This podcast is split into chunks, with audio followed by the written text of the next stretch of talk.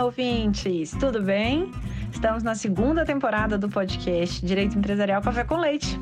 Eu sou Amanda Taide, mineira na origem, com passagem em São Paulo e candanga de coração. Casada, mãe do Pedroca Pipoca de 3 anos e meio. Pedro. Do Luquinhas Pimpão, que está prestes a completar 2 anos. Chute. E tutora do Vira-Lata Farofo. Sou professora doutora da Universidade de Brasília, UNB, dos cursos de Direito Empresarial, Concorrência, Comércio Internacional, Defesa Comercial e Compliance. E este é um podcast voltado para os estudantes de graduação iniciantes no mundo do direito comercial, para que possam aprender ouvindo a bibliografia obrigatória e complementar do nosso curso. Ou seja, o nosso podcast não é temático, mas sim orientado pela produção acadêmica. Ou seja, eu convidarei os próprios autores ou comentaristas dos artigos acadêmicos, capítulos ou trechos de livros essenciais para a compreensão do direito empresarial no Brasil, para que os alunos da graduação em direito possam, assim, conhecer e se apaixonar pelos principais autores do direito privado no nosso país. E então, vamos comigo para a próxima xícara de café com leite? A nossa xícara de café com leite de direito empresarial de hoje vai tratar de um artigo escrito por Francisco Antunes Maciel Musnick, o Chico Musnick, intitulado A Cláusula de Earnout na Aquisição de Sociedades, Solução ou Postergação do Problema.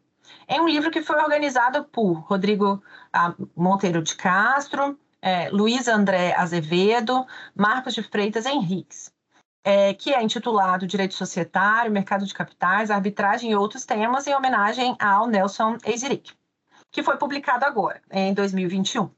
E para isso a gente vai ter a alegria de contar com a participação do próprio Francisco Musnick, Chico Musnick daqui para frente. O Chico, ele é sócio fundador do BMA. Sim, ele é o M do BMA, gente.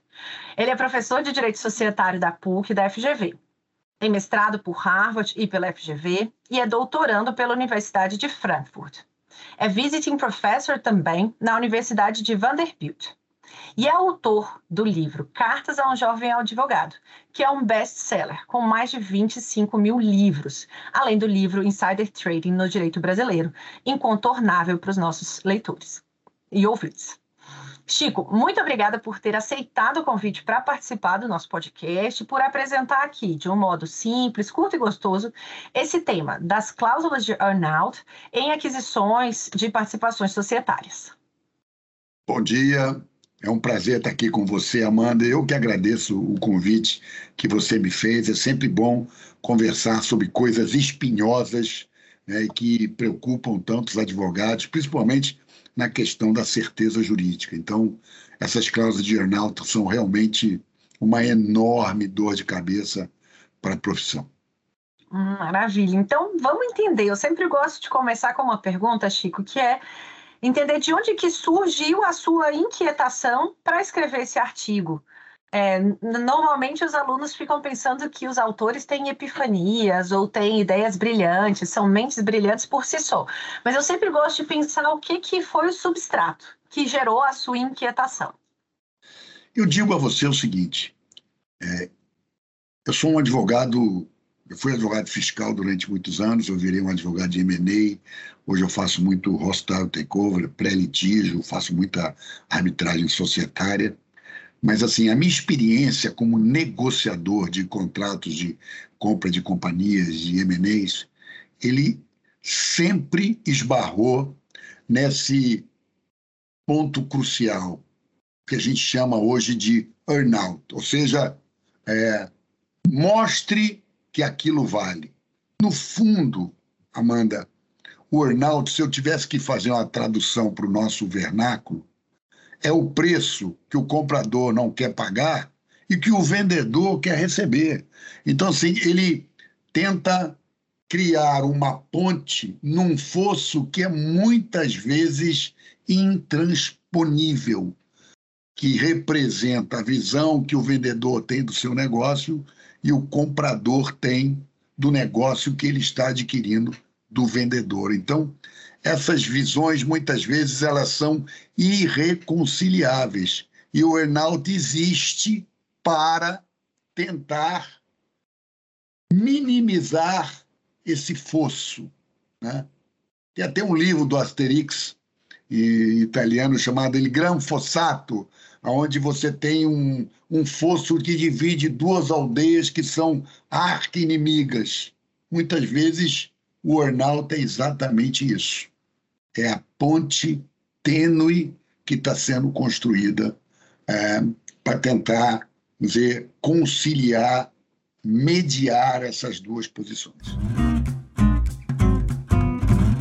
Maravilha. Então vamos começar a dar uma Vamos dar um passo para trás para depois a gente dar dois para frente, né? Como que se dá esse processo em uma operação de M&A de definição do preço, né? A gente sabe da dificuldade que se tem, que as coisas não têm um, um valor em si, elas, elas acabam tendo, né? Um embate no, né, nesse processo de negociação qual que é uma, quais que são né, as dificuldades, é, quais que são as, as, a, as vantagens, vamos dizer, né, as, a, que podem ser é, é, implementadas nesse processo de negociação para se alcançar é, o preço de uma transação societária. O earnout ele não é favorável nem a um lado nem a um outro, né? O que que o earnout é? Na fundo, no fundo, ele estabelece critérios de aferição de uma determinada performance daquele negócio que, na visão do vendedor, justifica o preço a mais que ele está cobrando, e, na visão do comprador, não justifica pagar este preço a mais imediatamente se não houver uma confirmação das premissas econômico e financeiras que ele é, estabeleceu para aquela operação. Então, assim, se a companhia performar com a receita, ou com lucro, ou com EBITDA, ou com a margem bruta, ou de outra forma é, que for contratado pelas partes, então o comprador fica obrigado a pagar ao vendedor um preço adicional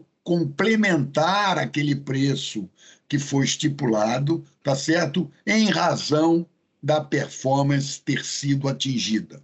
Então, assim, ele é, ele é incerto, ele tem uma área uh, estabelecida, né? E você só vai confirmar aquilo dentro do período que foi contratado entre as partes. E aí o céu é o limite, né? Você tem vários tipos de earnouts mais variados negócios cada negócio, e é por isso que o advogado, eh, eu repito aqui, tem que entender de matemática, tem a sua métrica. Cada negócio tem a sua sazonalidade. E entender isso de uma maneira profunda ajudará o advogado a redigir a documentação necessária que preserve para o cliente dele, seja ele comprador ou vendedor, tá certo? Uh, a certeza de que aquilo terá um critério de afuração imparcial e isento, sem que possa ser sujeito a manobras ou ser sujeito a interferências que não do próprio negócio ou da economia onde aquele negócio está inserido. E tem algum tipo de negócio que traz essas cláusulas de earnout com mais é, propensão, algumas características né, de uma operação que permitem essa cláusula ser realizada com mais facilidade, vamos dizer assim? Não, é, isso depende do negócio. Isso é uma questão muito de preço. Se você estabelece uma métrica para o seu negócio que tem um preço muito alto, que leva a um preço muito alto, então você, o cara vai dizer, não, eu, eu, eu não consigo chegar nesse preço. Você está vendo alguma coisa que eu não estou vendo. Ora, se isto é verdade, o único jeito de você bridge o gap que existe entre o comprador e o vendedor é estabelecer um mecanismo de prêmio, um mecanismo de recompensa, aonde a performance do negócio justifica o pagamento desse preço adicional ou complementar que exista. É muito comum você ter também em, em, em venture capital, é, você dizer, eu vou pagar a mais se você me entregar isso, isso e isso, estabelecer datas de corte aonde é verificada se houve ou não a tal entrega daquilo que foi prometido. Então, um negócio nascente, né? No Brasil agora todo mundo quer ser fintech, todo mundo quer ser insurtech, todo mundo quer ser tech para poder usar um múltiplo bastante grande e vender seu negócio por bilhões. Então, nós estamos numa época da formação dos novos futuros bilionários do Brasil e, evidentemente, nesse momento, né, o céu é o limite, você tem que justificar por que, que você está atribuindo ao seu negócio aquele determinado preço. Seja no critério de for, múltiplos comparáveis, fluxo de caixa descontado, ou qualquer outro critério que você estabeleça para mensurar o seu negócio. Então, nas negociações, de uma maneira geral, né, quando entra o advogado, já já está discutido um pouco junto com o advogado e o cliente a questão do preço, que é a mais importante cláusula de qualquer contrato de compra e venda M&A é o preço, a fixação do preço, a determinação do preço, tá certo? Então é fundamental né, que você é, tem essa clareza do que você vai pedir e o que você vai aceitar como limite. E aí você começa, porque o diabo está no detalhe, né? O diabo, ele não é diabo porque ele é mau, ele é diabo porque ele é velho. E aí, quanto menos cabelo você tiver, ou mais cabelos brancos você tiver, mais você terá vivido e visto essas coisas acontecerem. Eu sempre digo ao meu cliente: Será que não dá para você diminuir um pouco o seu preço e fazer uma venda a prazo com garantia? Porque aí você vai ter certeza que vai receber o preço que você está contratando, do que estabelecer o earnout, principalmente quando você tem a venda do controle de 100% da companhia. Então, não é mais você que está na gestão, não é mais você que vai determinar as políticas de contratação de pessoal ou de, de endividamento. Você está noutra. Já recebeu o seu dinheiro, ou uma parte dele. Então, isso, evidentemente, é, modifica ou impacta, às vezes até adversamente, né, a sua perspectiva de ter no futuro esse preço complementar ou adicional pago pelo comprador. Interessantíssimo. E, e, isso envolve naturalmente uma alha, né? E é como você bem mencionou. E essa alha naturalmente pode trazer problemas, né? Quais que são esses problemas que podem surgir e quais que são as regras aplicáveis caso a gente tenha disputas envolvendo essa cláusula é, de? Bom, eu acho que o grande problema de 1 trilhão e 200 milhões de dólares é a definição do que é curso normal dos negócios. A lei societária não traz uma definição, o que é que a gente chama de ordinary course, não traz isso. A gente pressupõe que a manutenção da empresa, a utilização do capital de giro para você pagar as dívidas correntes da empresa que fazem com que ela opere, isso seria manter o negócio com aquela mesma estrutura. Evidentemente, se você endividar a companhia, mudar a política de pessoal, você vai interferir no que, que é lucro ou despesa daquela companhia ao longo de um determinado período. E isso, dependendo da métrica que você está utilizando para calcular o earnout, pode sofrer interferência indevida em desacordo com a perspectiva que o vendedor tinha. Então, se você é vendedor e está estipulando o earnout, presta bem atenção. Quem é que vai estar tá no comando da companhia? E se você é, for é, bem assessorado, Chico presente, é, você evidentemente vai ter as proteções necessárias para evitar que a mudança de política ou de critério, inclusive contábil, tá certo, afete a determinação desse preço adicional ou complementar que a gente chama de earnout. O normal cost of business é dizer, o conceito mais importante de a gente entender aqui, porque ele preserva o negócio até o término do período de apuração do earnout. Entender isto na perspectiva adequada vai fazer uma diferença muito grande para quem é advogado comprador ou para quem é advogado vendedor. Principalmente se você for advogado do vendedor, que está preocupado em que aquilo se realize. O advogado do vendedor, do comprador, não necessariamente está interessado nisso, ao contrário, ele até provavelmente vai torcer para que isso não se realize, para que o cliente dele não pague esse preço adicional. Por isso que eu digo, já disse no começo, o earnout é o preço que o comprador não quer pagar e que o vendedor quer receber. E isso, evidentemente, essa situação antagônica e paradoxal, invariavelmente acaba em disputa, ou judicial ou arbitral. E aí, nesse ponto, inclusive, né, como os, os jovens dizem, né, deu ruim. Então, a gente está com um problema acontecendo, quais que vão ser essas regras aplicáveis, seja no judiciário, seja na arbitragem? Como que se dão aí essas disputas? É, o, o meu filho usa uma expressão que também babou. Babou, ou seja, deu ruim, não deu certo. Então, babou, vamos ver o que, que a gente vai fazer. Eu, assim, eu acho que o judiciário, por mais que você tenha a vara de direito empresarial, a vara é especializada, mas o juiz não necessariamente é especializado.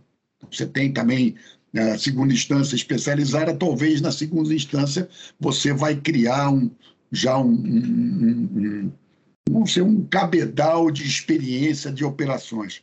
No fundo, no fundo, quando você tem uma cláusula de earnout, como hum, a maioria das vezes os advogados, né, você vê sempre aquela mãe, ah, meu filho estudou direito porque detestava matemática, como se isso fosse uma coisa bacana de dizer, né?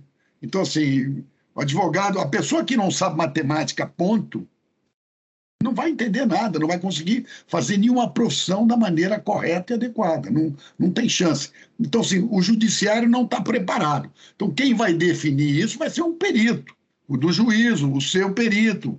Isso é ruim, porque assim, é difícil de explicar o que, é isso, o que, é aquilo, é muito difícil explicar. Eu acho que numa arbitragem, você podendo escolher o árbitro, a outra parte, o dele, os dois escolherem um terceiro, você tem mais chance de ter uma visão especializada do seu caso. E, bem ou mal, as pessoas estão adquirindo experiência. A arbitragem hoje no Brasil ela tem um, teve um grande desenvolvimento. Eu acho que ela está preparada. Isso não vai modificar ou prescindir de uma de um, de um, de um expert witness, de, um, de uma cariação entre os dois assistentes técnicos uh, das partes que estão no litígio, mas pelo menos você tem uma certeza de que alguém com conhecimento técnico e M&A, etc e tal, tá certo, vai olhar aquele seu caso com mais profundidade. É injusto até com o juiz, o cara tem que entender de enfiteus, anticrese, execução, pô, direito de família, cara, é impossível, não existe, é, não, não tem espaço na cabeça de alguém de conhecer ao mesmo tempo tudo isso. É difícil diante de todos esses problemas né, que podem surgir, especialmente diante da, dessa, desse problema de não especialização do judiciário, necessidade de arbitragem, os custos envolvidos também né, nesse tipo de disputa quando, quando eventualmente acontecer, é possível né, é, a gente e, considerando também né a complexidade que as operações elas podem alcançar justamente né por ter essa essa cláusula de earnout é, em que hipóteses, né, pela sua experiência, seria interessante ter essa cláusula de earnout? E a pergunta do milhão, que é a pergunta do seu artigo do título, inclu inclusive, né? É uma solução ou a gente está justamente postergando um problema diante dessa incompatibilidade de visões a respeito do preço da, da venda? Eu, assim, eu, eu depende não tem uma resposta de prateleira. Alguns casos eu acho que o cara está protelando, em outros casos eu acho que existe genuinamente o interesse de verificar se o negócio performa de uma maneira adequada que justifique aquele preço a maior, um preço adicional. Então, é, não tem uma não tem uma fórmula concreta, né? O, ministro Salomão, que é um fã da arbitragem, é, assim, é uma pessoa que, que acredita nesse instituto, eu, inclusive participei de uma comissão com ele. É assim, eu acho que, que o Brasil está caminhando, principalmente no STJ, decisões arbitrais ou decisões que respeitam a justiça arbitral de uma maneira substancial, eu diria. Então, eu acho que isso traz segurança jurídica. O mais importante é você entender muito bem qual é a métrica, entender muito bem quais são os riscos do seu cliente. Uma coisa é o seu cliente vender 100%, outra coisa é o seu cliente vender 50% ou continuar controlador e ter um, um sócio minoritário. Então, são, são questões diferentes para serem vistas na hora de implementar a redação dessas cláusulas. Repetindo, o preço é a cláusula mais importante de qualquer contrato. Maravilha. E caminhando aqui já para o final do nosso bate-papo. Qual que seria, então, Chico, é, a sua recomendação para os alunos né, que tenham interesse em trabalhar, em estudar em direito empresarial no Brasil, considerando sua trajetória né, como professor, como uh, sócio né, de lá, as maiores bancas de advocacia do Brasil, sócio dessa área é, especificamente de societária e M&As, quem tiver interesse em ser o futuro Chico Musnick, o é, que, que você recomenda? Olha, eu, eu, eu gosto muito desse tipo de pergunta, porque eu tenho me dedicado, eu sou professor de Direito Societário há 41 anos. E eu acho que a juventude precisa de, de, de um coaching, de um mentoring. E eu acho que quando a gente conversa sobre esses assuntos de uma maneira genérica, a gente consegue é, encantar as pessoas. Eu, eu diria para você o seguinte: matemática, entender muito bem né, matemática financeira, como é que calcula juros, como é que calcula a conversão de uma debênture, as regras de voto múltiplo que estão na lei das SA, contabilidade para entender as demonstrações financeiras de uma companhia, os ativos, os passivos, o patrimônio líquido, tudo gira em função disso. Até o limite para você poder estabelecer limitações estatutárias quando você contrata um minoritário ou é minoritário. Então, acho que é super importante isso. É, Para mim, eu acabei de escrever um, artigo num livro da OAB com a editora Nova Fronteira. Eu escrevi uma, um artigo é, que eu acho que é muito importante para todos os advogados jovens. Eu quero recomendar esse, esse artigo que está nesse livro. O livro se chama Advogado do Século XXI, e o artigo que eu escrevi, está na página 29, chama-se Juridicamente Falando, na redação jurídica, menos é mais. Por que, que eu estou recomendando esse livro, que não é da Escola Superior da Magistratura, mas é da OAB? É, é, por que, que eu estou recomendando esse livro? Porque eu acho que, assim, clareza não vem com pomposidade, não vem com palavras difíceis, não vem de parágrafos longos que você, para ler, fica com falta de ar, né? E as pessoas esquecem que existe vírgula, ponto e vírgula, né? O coitado do vernáculo tem sido maltratado de uma maneira inacreditável ao longo desses anos, uma piora na qualidade da redação é uma coisa impressionante, porque as pessoas não leem mais como liam antigamente. Você era obrigado a ler na escola.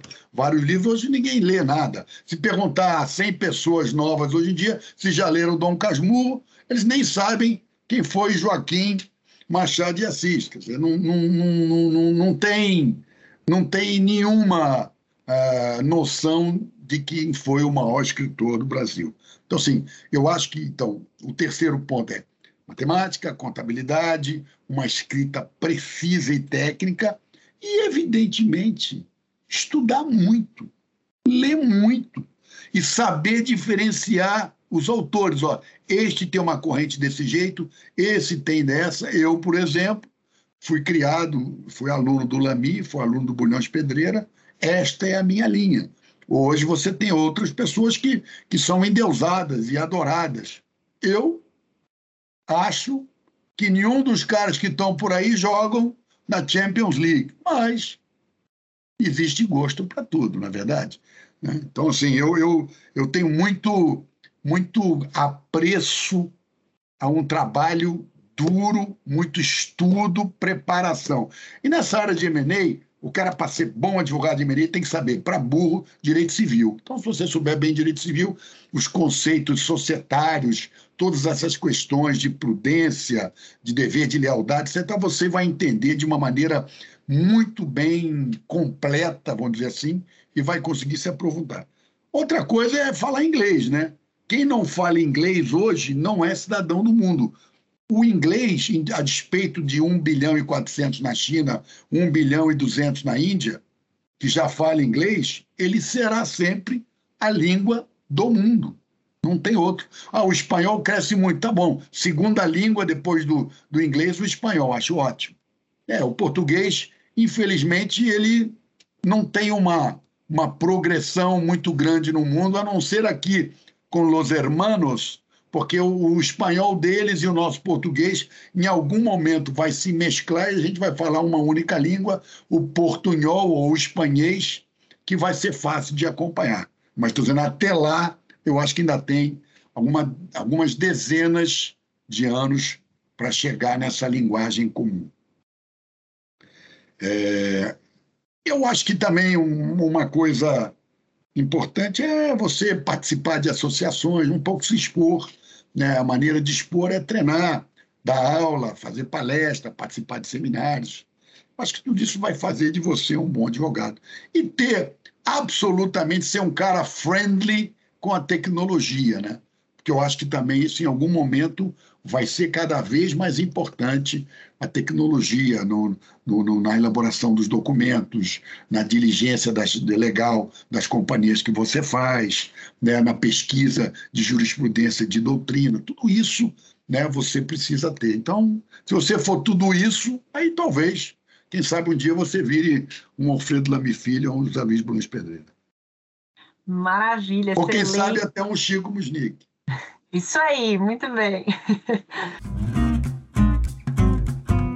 Agora, para a gente fazer a última pergunta, então, da, que é específica aqui dessa segunda temporada, uma novidade que eu gostaria de ver, saber quem que você gostaria de ouvir. Se fosse para pegar o podcast para ouvir é, alguém aqui que você é, admira, um professor, um advogado, especificamente, lembrando que o podcast é voltado para a produção acadêmica, né, de livros, artigos. Quem que você gostaria de que fosse comentado aqui no podcast? Eu, assim, tem, tem dois advogados que, que são meus sócios que eu tenho muito, muito carinho. O, o meu managing partner é um cara incrível, é surfista, inclusive é a nova geração de advogados, o Amir Bocaiúva, Cunha. É... Acho que ele é um bom nome para bater um papo, ele entende muito bem a juventude, é um cara com 46, 47 anos, feito, tem um grande futuro pela frente. E eu tenho um outro cara que é meu sócio também, que foi diretor da CVM, é um advogado incrível, mais tímido, mas é um grande nome, eu acho que você também podia chamá-lo, que é o Luiz Antônio Campos, o popular Totonho, né? que é um outro cara também bacana. Então, assim, eu acho que você podia chamá-los também. Fora do escritório, fora do escritório, é, a Judite Martins Costa. Ela, Ela é absolutamente brilhante, uma mulher incrivelmente inteligente eu a chamaria. Acho que é um. É um. Vai ser encantador e inspirador a todos os seus ouvintes, Amanda. Fico super feliz porque ela estará aqui na nossa segunda temporada, já aceitou o convite, a gente vai conversar com, com ela também. Até você tá fala tá... que, eu, que eu sugeri o nome dela. Eu vou falar, vou falar Sou amarrado sim. nela, só acho ela demais, cara. Uma outra advogada que eu sugiro, para a gente ter uma representatividade feminina, também do, do BMA, é a Monique Mavinier, também excelente advogada. Acho que vale a pena escutar. Maravilha. E vou, já está anotado aqui a indicação do Amir e do Luiz Antônio Campos também, para a gente poder conversar aí com, com eles nas próximas temporadas. Então, Chico, muito obrigada pela sua presença aqui na nossa segunda temporada do podcast. Por hoje é só. A gente tomou uma xícara de café com leite muito gostosa com o Chico Musnick sobre as cláusulas de earnout, seus desafios, suas possíveis soluções. Chico, muito obrigado por esse café da manhã juntos e espero que até a próxima. Olha, Amanda, foi um prazer aqui com você. Obrigado. Me sinto muito honrado com o seu convite. É sempre legal falar para jovens advogados. Eu gosto muito desse aspecto de você devolver para a sociedade o que você recebeu dela e a maneira que eu tenho de fazer isso é dividindo a minha experiência, meu conhecimento com essa juventude bacana que a gente tem aí pela frente. Quero dizer para você que é, eu não tomo leite, mas eu tomo um cafezinho sim. Estava muito bom esse cafezinho nosso. E foram, foram ótimas as suas perguntas. Eu acho que a gente conseguiu dar um enfoque bastante prático na abordagem das questões do Orlando.